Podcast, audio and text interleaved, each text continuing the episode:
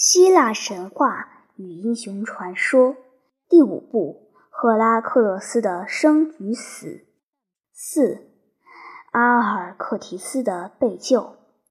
赫拉克勒斯自做完了那十二件伟大的工作之后，便回到他的故乡底比斯去。他将他的妻莫加拉给了伊俄拉俄斯为妻。但他自己也很想别自成家有事。他听见众人传说，奥查里亚的国王尤里托斯欲将他们的美丽的女儿伊和勒嫁给那个与他自己及他的儿子比肩得胜的人。赫拉克勒斯访问得时，便向奥查里亚而去。他到了那个地方。与他们比剑，结果是他的剑术比他们都强。但他虽然得胜，国王尤里托斯却不肯将女儿伊俄勒招他为婿，为的是他说他怕赫拉克勒斯如果生了孩子，他仍会将他的所出杀死。但尤里托斯的一个儿子。伊菲托斯却极力主张不可食言，应将伊俄勒如约嫁给他。尤里托斯不听其言，赫拉克勒斯便由奥查里亚到了他处去，到了菲莱，救了菲莱的王后阿尔克提斯出于死神之手。这事的前因后果是这样的。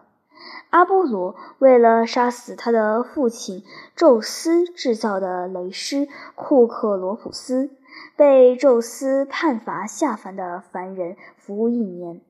于是他便换变了凡人的样子，到了底下来为飞来国王阿德莫托斯牧羊。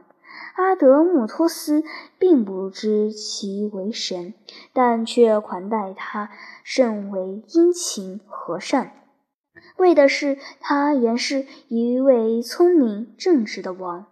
这时，伯利阿斯有一个女儿阿尔克提斯，艳名久住。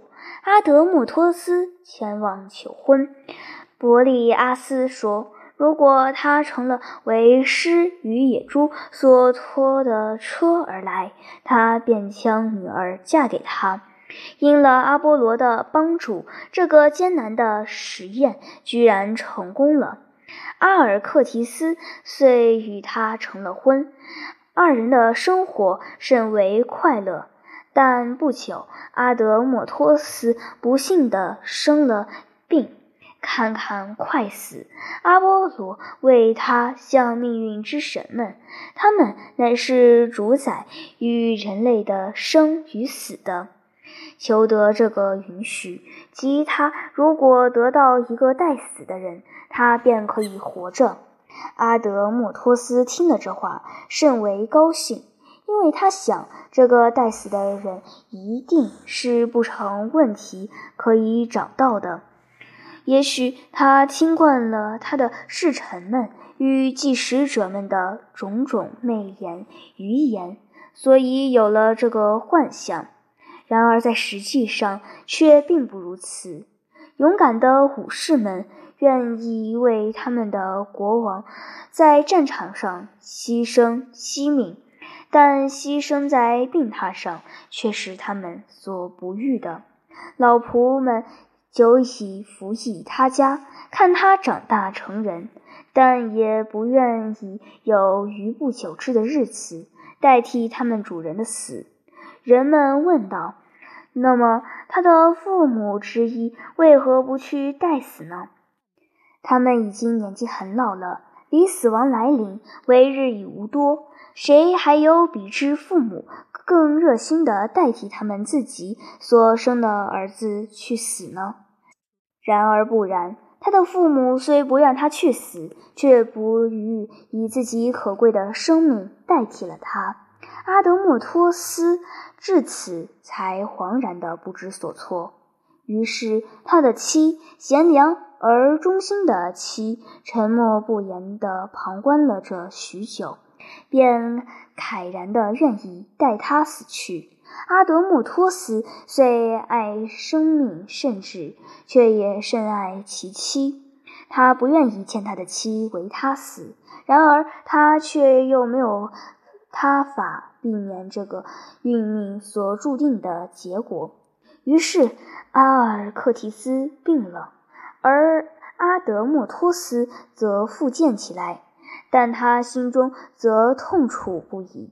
深海答应了运命之神的这个条件，他看见他的妻一天天病得很重，立刻要临近于死亡之地，精神的痛苦较之他自己的死尤为难忍。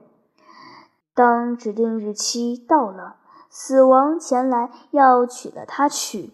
他到了门口，看见阿波罗正在那里走来走去。手里执着弓，死亡看见了他，对他说道：“你在这里做什么呢，阿波罗？你救全了阿德莫托斯，不是已经够满意的了吗？你现在难道又要以你的弓与箭看守这个妇人吗？”“不要怕。”阿波罗答道，“我有着我的正义呢。如果你有着正义，那么你要的弓箭有什么用处呢？”这是我的习惯，常要带着他在身边。啊，这便是常常帮助一个王家，超出于一切正义之法律之外。不，但我是为着我所爱的那个人的忧愁而烦恼着呢，所以想帮助他。我知道你的狡辞与诡计。但这个妇人，你将不能从我掌握中取去。但想想看，你所能有的不过是一个生命，你不能娶了别人来代替他吗？我要的是他，不是别人。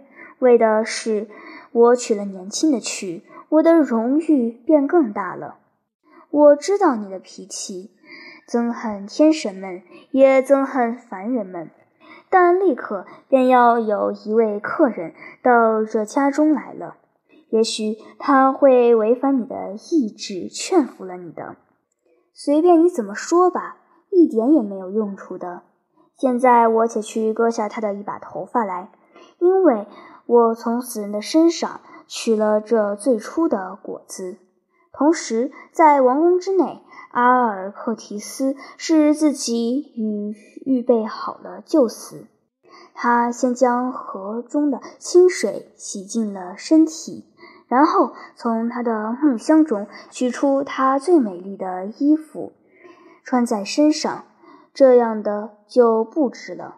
他便站在火炉之前，祷求着的说道：“啊，神后赫拉，看呀，我今天就要离开了。”但愿你保佑着我的孩子们，给这个以一个高贵的丈夫，给那一个以一个钟爱的妻子。他这样的倒遍了宫中所有的神坛，并将番石榴的树叶尽放于每个神坛之上。他不哭不呻吟，脸色也不变得灰白。但最后，当他回到他的房中时，他却投身于床上，吻着她，哭道：“我并不憎恨你，虽然我为你死，给我自己以代替我的丈夫。别一个妻将占有你，不会比我更忠实，但也许比我更幸福。”他哭得很久。他的孩子们牵着他的衣服，把他抱了起来，先是一个，后又一个，强烈地吻着他们。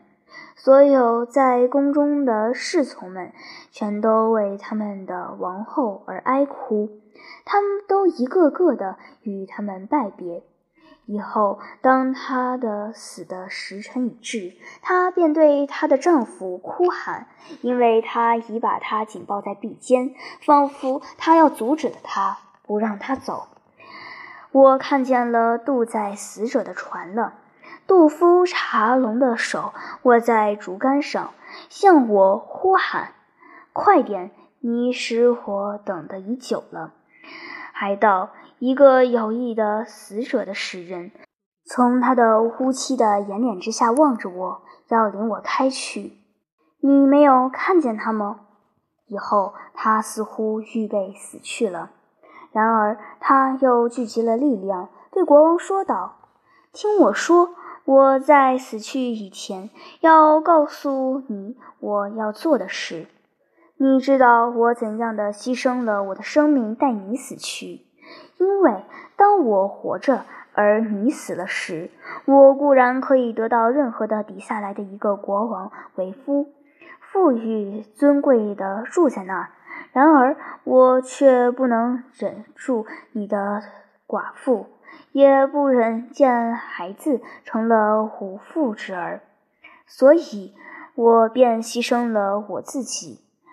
虽然你的父与生你的母不肯代替了你，但天神们是任凭的命令了这一切，随他去吧。所以，请你以此为常吧。这个报偿你诚然要给我的，你之爱孩子们也和我一样的，那么，请你不要带一个继母给他们吧，他将会憎恨他们、虐待他们的。一个男孩子还好些，但，哎，我的女儿，你的遭遇将如何呢？为的是你的母亲将不能见到你的结婚，也不能和你在一处。当你生产时，那时乃是一个母亲最显出仁与爱来的，来安慰你了。现在别了，我今天死了，而你也别了，我的丈夫，你失了一个忠实的妻，而你们。我的孩子们也失了一个忠实的母亲。于是阿德莫托斯答道：“不用忧虑，我将照你的话办着。我将不能得到第二个像你那么娇美、高贵而忠实的妻。从此之后，我将不再招朋引客，在宫中宴乐了。我的头也将不再冠以花冠。”我的双耳也不再听着音乐了，我自己也将永不再奏琴歌唱。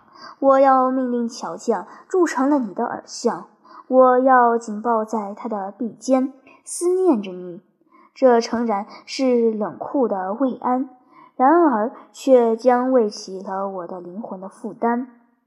但，唉，不幸我没有俄尔普斯的歌声与音乐的。绝技，否则我便可下到地府，以我的歌声劝请地府之后，或她的丈夫释放你回来了。而普路童的三头狗，或者杜夫茶龙，也不会阻止我带你回到光明之中来的。但你要在那里等候着我，因为我也将到那里去和你同居着的。当我死时。他们会将我葬于你的身边，因为没有妻子有你那么忠诚。于是阿尔克提斯说道：“娶了这些孩子们去，有如我的遗赠的东西，成为他们的一个母亲吧。”哎呀，我呀，他叫道：“自夺去你以后，我将怎么办才好呢？”他说道：“时间安慰了你。”死者不算得什么的，他说道。不但让我同你一起去吧。王后答道：“我代替了你死，这便已经够了。”当他这样说了时，他的鬼魂便离了身。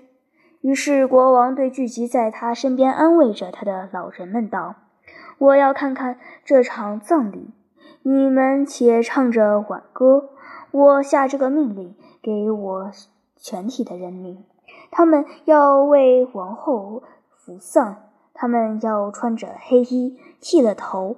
有马的人家必须割下他的鬃毛，在一年之内，城中并不许有弹琴吹笛的声音。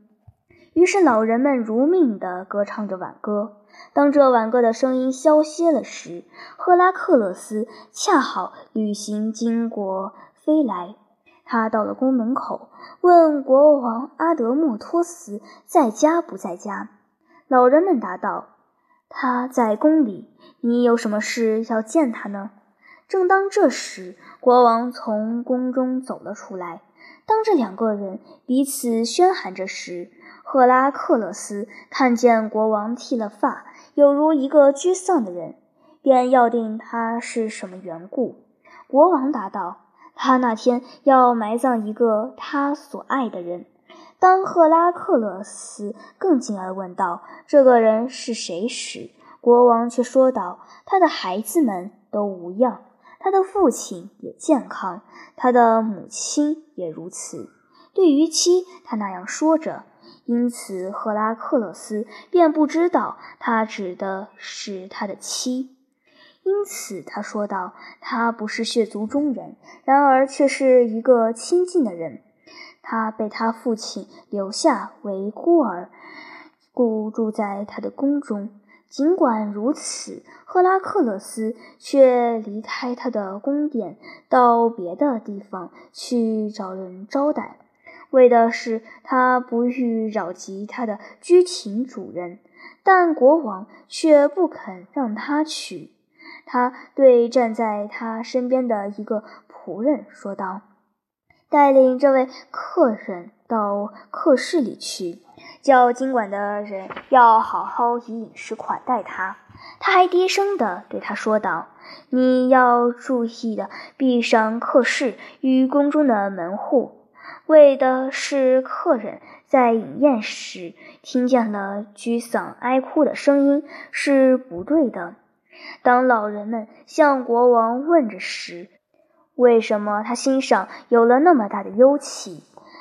却还招待着一个客人之故，他便答道：“如果我让这位客人离开了宫中，于此意，你们不要讥评我吗？因此，如果坐着，我的忧愁并不曾减轻一分，而我却已失去了待客之力。如果我有机会到他那里去时，”他也一定会殷勤地款待我的。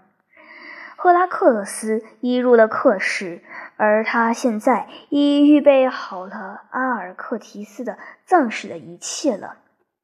老人菲莱斯，国王的父亲，走了进来，跟随着他的仆人们，执着衣袍、官服以及其他的装饰，要送给死者。当他走到尸床之前，见到了死者，他便对国王说道：“我是来和你同道者的，我的儿子，因为你失了一个高贵的妻子。虽然这是一件很不幸的、痛苦的事，然而你必须忍耐着。你且取了这个东西去，因为他为你而死的。”而且有这个光荣，且他的死，他为了我，我便可以不至于无耻的走到坟墓中去了。他还对死者说道：“你好好的去吧，高贵的妇人，你救了这个家族于颓亡了。愿你在死者所住的地方安逸快乐。”但国王却大怒地答道：“我并不曾请你参与这个葬礼，这位死妇也将永世以你所给的赠品。你是谁？你为何要哀悼他呢？你实在不是我的父亲，因为你已经是到了很老很老的年龄了。”然而，你却不去代替你的儿子死去，却认清这个妇人并非至亲骨血的，为我而死，所以我视他直为父与母。但我自为夺去了我所爱的之后，我所余的日子也是很可怜的。你不是曾享受过人生的一切快乐？你不是从幼稚老都享受着王者之福吗？你要在你身后留下一个男子来，让你的家族不至于为你的敌人所劫掠。我平日不是十分的孝敬你和我的母亲吗？看，这却是你所报偿于我的。所以我对你说，你快快的抚养着别的儿子们。让他们能在你的老年孝养着你，当你死时，暗里的埋葬了你，因为我是不葬你的。对于你，我是已死的。于是这位老人开言说道：“你是以为驱使着什么用钱来买的奴隶吗？”难道你忘记了我是底下来的自由人，且历代以来都是如此的吗？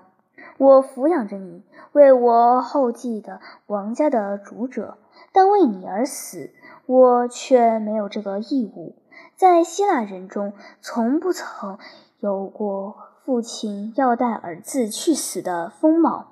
你死，你活，那是你的事。你所享受的一切东西，都是由我授给你的。统治着许多人民的一个国家，还有我所有的父亲授给我的许多土地。我几曾错待了你？我骗诈了你什么？我并不要求你待我而死，而我也不欲带你而死。你看世上的这个光明。你以为你的父亲不爱看见他吗？因为死者的时日是十分的悠久的，但生者的岁月却是短促而甜蜜的。但我要对你说，你是无耻的逃脱了你的运命，而杀死了这个妇人的。是的，一个妇人战胜了你，然而你却悲切的加我以罪。真的，这乃是你的一个聪明的诡计。你应用了此计，你便可以长生不老了。你如果结婚了许多次，你乃能劝诱你的妻为你而死的。你且支持的闭上嘴巴。如果你爱生命，你要记住，别的人也是爱他的。国王和他的父亲如此的互相斥责着，说了许多难听的话。当老人愤愤地离开时，他们便抬起了阿尔克提斯到葬地上去。但当他们与葬礼的人的尸身都已去了时，一个经管客事的老人却走了进来，埋怨地说道。我看过多多少少的太阳之下的各国的客人们来到阿德莫托斯这个宫殿中，然而我却从不曾款待过像这个客人的如此一位恶客的。因为第一，他明知道我的主人是在深愁阴忧之中，他却坦然地走进门来。然后他却极不客气地享受着饮与食。如果他缺乏了什么，他便高声要求着。然后取了一个大杯，是以他手中持着的常春藤的叶子，倒了一满杯的红酒，并不加以清水，一饮而尽。已久的火力已经温暖了他时。他便头上灌了番树六的树枝，极其丑恶不堪地唱了起来。于是我们便可同时听见两种声音：其一是这个东西的高歌，它那么优扰地歌唱着，完全没有想到我们主人的忧苦。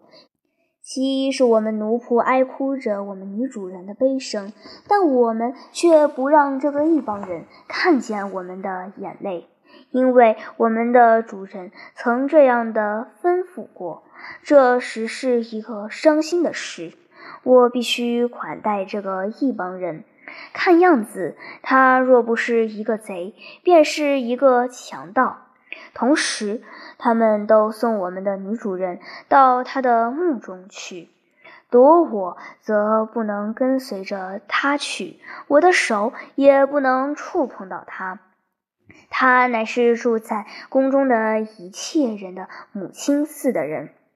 当这个人这样的说着时，赫拉克勒斯也从客室中走了出来。他头戴番石榴的花冠，脸上红红的，照着酒光。他对那位仆人叫道：“啊，这边来！你为何看来那么严肃，仿佛满是心事似的？你不该这样来对待着你的客人，仿佛是有重忧似的。到这里来，我要教训你更聪明些。”你知道一个人的生命是什么样的东西吗？我猜想你是不知道的。那么听我说，没有一个人他知道明天是什么样的。所以我对你说，称心称意的快乐着吧，吃着喝着，且以现在的这一天为你自己的，而其余的却都是不可知的。至于一切其他的事呢，且让他去吧。听我的话，且放下你心上所有的这个忧虑，进到这个房间中来，和我一同喝着酒，怦然的倾倒入杯中，立刻便会舒慰你这个忧郁的思想了。你是一个男子汉，你便该聪明的效法男子汉的样子。因为我的预判如果不错的话，则脸上若罩着愁云的生命，便不是生命，而只是忧愁了。于是仆人答道：“这一切我都知道，但我们王家正遭着大气，我们是不应该作乐着嬉笑着的。但他们告诉我说，这个死了的妇人乃是一个异邦人。”你们为什么如此的忧苦呢？这一家的主人们都还健在着吗？你怎么说他们还都健在着？你不知道我们所遭受的是什么忧苦？这是我知道的，除非你主人诡异的欺瞒了我。我的主人是为了不欲失去进客之礼。难道宫中死了一个异邦人，便会阻挡了他不去接待客人了吗？一个异邦人，你说的如此的称呼着他，可真是差怪的事。那么你的主人竟遭际了他不肯告诉我的忧苦了吗？正是的，否则我便不会伤心的见你在欢宴着了。你是看见了这个剃去头发与这些黑色的衣袍的？那么，什么事？谁死了？你主人的孩子们之一吗？他的老父吗？客人，我告诉了你吧，死的人乃是阿德莫托斯的妻，我们的王后。你怎么说？然而他却给我以招待与宴饮。是的。为的是他不欲羞耻的使你离开他的家，啊！不幸的是，你失去了如何的一个善助啊！哎，失去了他，我们全都觉得倒惜的。这我很知道，因为我看见了他眼中的垂垂欲滴的泪珠，而他的头也剃了，他的容色是那么幽凄。但他却欺骗了我，竟说死去的妇人乃是一个异邦人，因此我才进了宫门，快快活活的宴饮着，头上还戴了花冠，一点也不知我的居廷主人的遭遇。来，告诉我，他将他埋葬到什么地方去？我到哪里去才可以找到他？一直沿到拉里萨去的大路走去，你便将在郊外看见他的坟了。于是赫拉克勒斯自己想到：“哎，我的人，你在这日之前曾冒过不知道多少的险，做下不知多少伟大的事业。现在我们便关于一切，表示出我自己乃是宙斯的一个真实的儿子。现在我要救活这个已死的妇人阿尔克提斯。”而将她还送给她的丈夫，才得相当的报答了阿德莫托斯。所以我要去等候着这位黑袍之王的死亡。我想我将会在坟旁找到他的，他一定会来喝着牺牲们的血液的。我将在这里眼福地等候着他，向他扑去，双臂紧抱着他。除非他答应将这个妇人放出给了我，任何人不用想将他从我的手中释放了去。但如果碰巧我找不到他在哪里，他竟不来复血之宴，则我要走下到地府之后那里，走下到太阳所不照的地方，向阴后恳求着释放了他。他无疑的会将阿尔克提斯给了我，那么我便可以将她还给她的丈夫了。为的是，他是那么敬重的款待了我，不愿驱我离开他的家。不管他自己是如何的受到了那么重大的忧气的打击，在底萨来，不即在全希腊全土上。会有一个人像他那么的好客尽世吗？我想是不会有的。他是高贵的，而他要知道，他所尽心款待的并不是一位损友。于是他走了。当他走了之后，阿德莫托斯已经葬毙了他的妻回来，一大群的人跟着他。在其中，长老们正竭力地设法要安慰他的忧戚。当他走到他宫殿门前时，他叫道：“我将怎样的走进你门内？我将怎样的住在你的门内？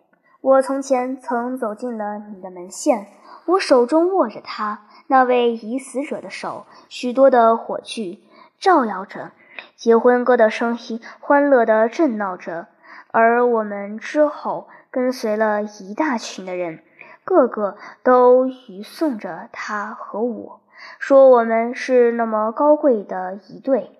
现在哭声却代替了结婚歌，黑衣却代替了白色的婚袍，而我竟要孤零零地走进我的寂寞的床上去了。但当他还逗留在宫门前，徘徊瞻顾，不忍极近时，赫拉克勒斯却又回来的。他领着一位妇人同来，这妇人脸上罩着面网。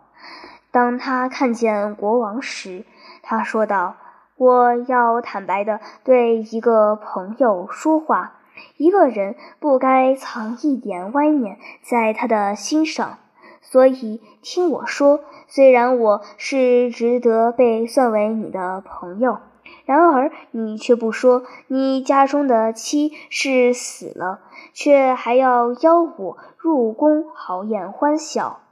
为了这，所以我不得不责备你。现在我要告诉你，我为什么回了转来。我求你为我看顾这个妇人，等我再来。如果我遇到了不幸，则让他常住于此，以服侍你吧。他知道了我的手中，并不是不费什么辛苦的。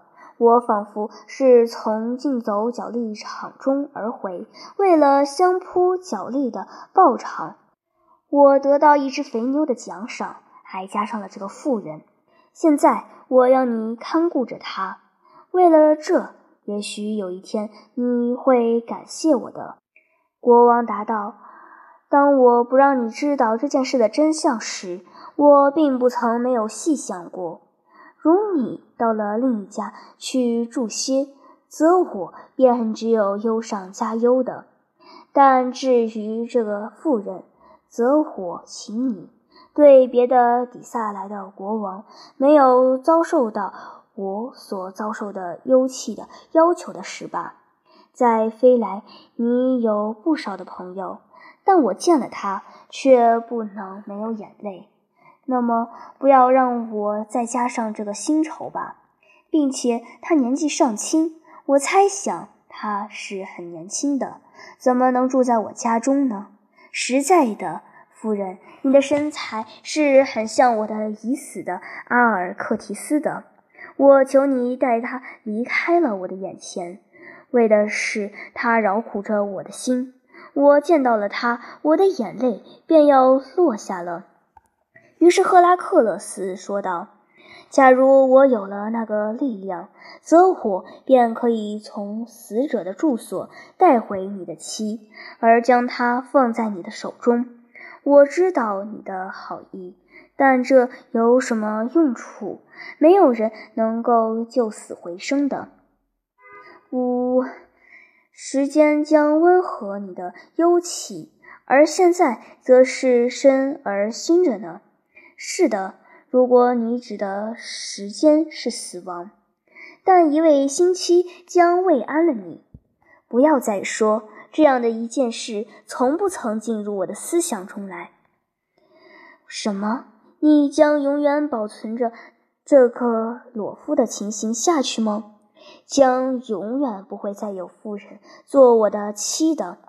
这对于死者有什么用处呢？我不知道。然而，我对他犯了虚伪，宁愿早死了的好。